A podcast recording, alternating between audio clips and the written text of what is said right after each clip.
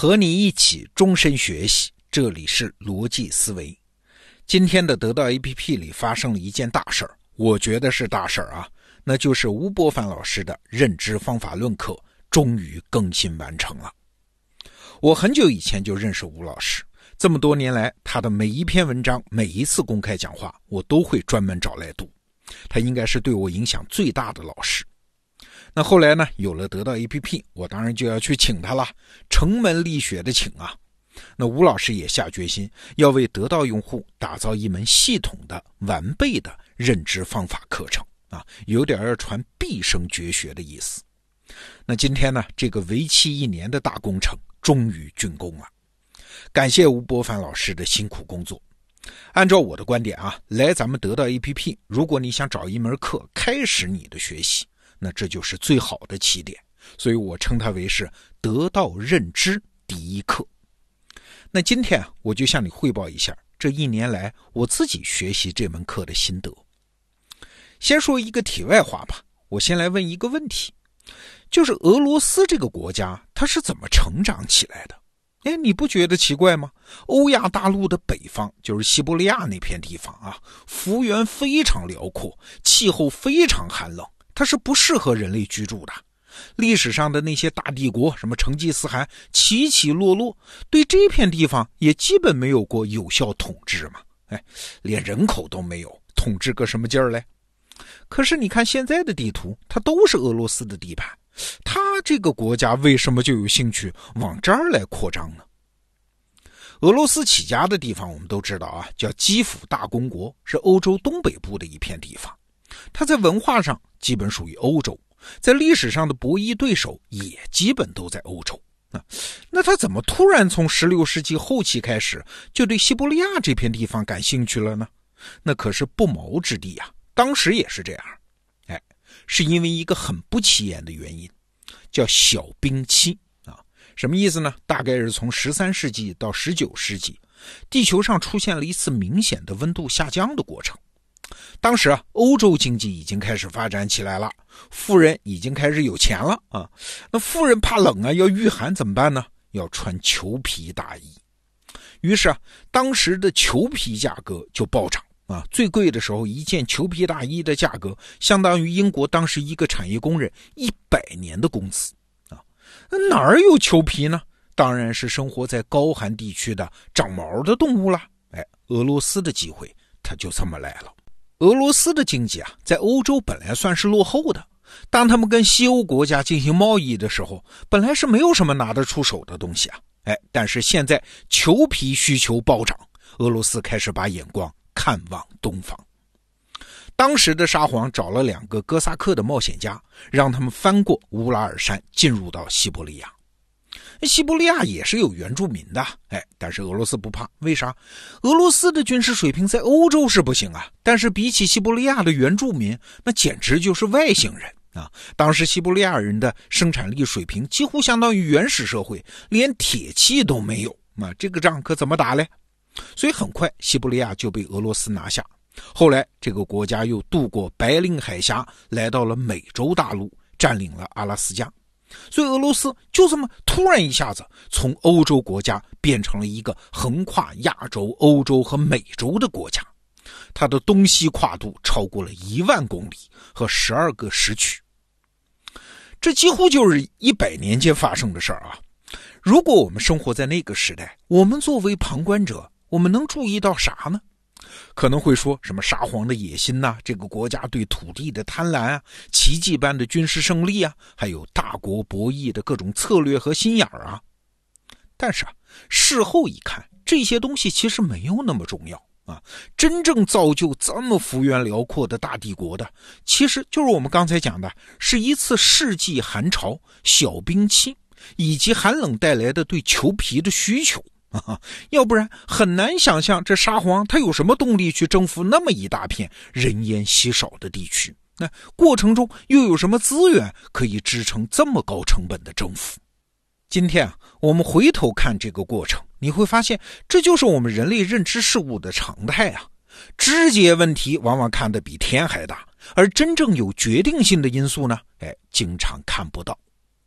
吴伯凡老师给这些看不到的因素起了一个名字，叫隐性玩家。也就是说，在你玩的这一局游戏里面，那些最重要的玩家，其实往往在台面上看不见。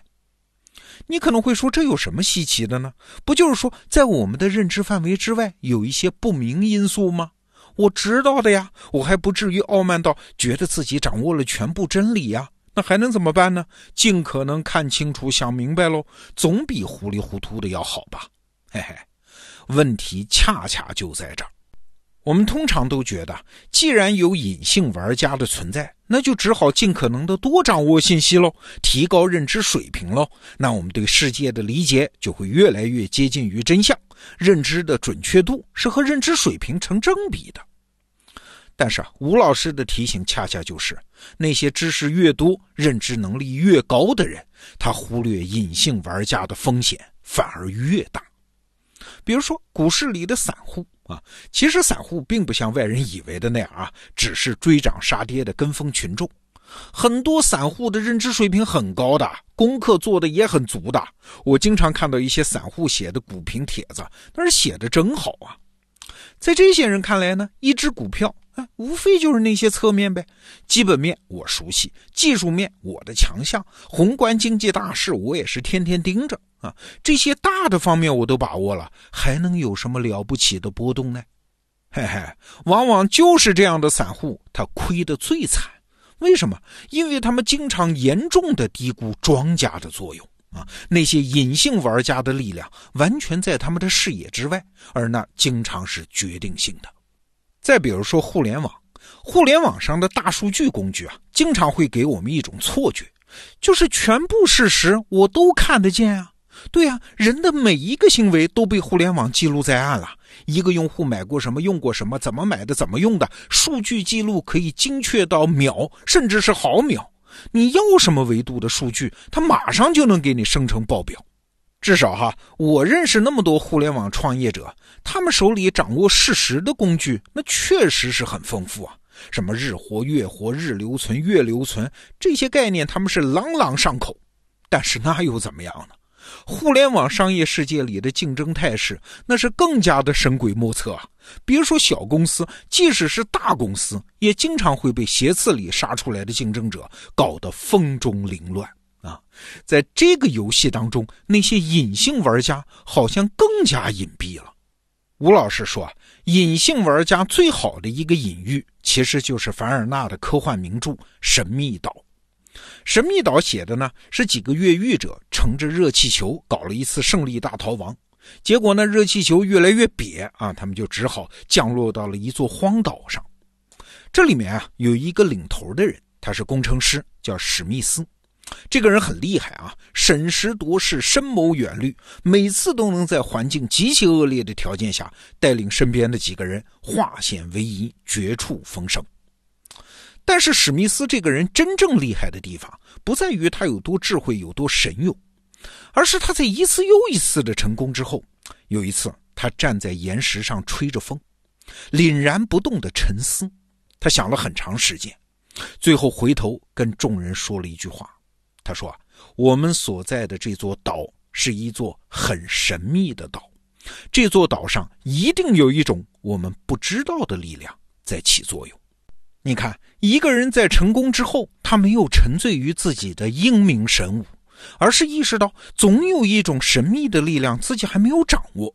哎，果然，最后史密斯发现这个岛上居然还有一个神龙见首不见尾的尼莫船长。”吴伯凡老师的这门课啊，自始至终都在提醒我们：所谓提升认知能力，最重要的其实不是掌握多少可靠的方法呀，而是对隐性玩家的存在要有一份敬畏之心啊。认知能力越强，就越要敬畏。咱们中国古代也有类似的说法，有一个字儿叫“神”，就是神仙的“神”呐。这字儿什么意思啊？不是指天上那个神通广大的白胡子老头叫神。而是说不测之为神，就是说无法预先猜想的东西，那才是神。那从这个定义来说，无论科技先进到什么程度，这种不测之神，这种隐性玩家都永远存在。所以啊，一个真正的认知高手是什么样的？吴伯凡老师说，也许可以用披头士乐队的一句经典歌词来表达。这句歌词是：“一定发生了什么事情，到底是什么事儿还说不清。”对，这是吴伯凡《认知方法论》这门课程给我的第一个震撼。我们认知成长的过程，其实啊，不是世界越来越清晰的过程，而是越来越感知到，哎，怎么事情有点不对头，我暂时还说不清的过程。好，这个话题我们就先聊到这儿。吴伯凡《认知方法论》这门课，今天完整呈现在你的面前，我们一起珍惜它。好，逻辑思维。明天见。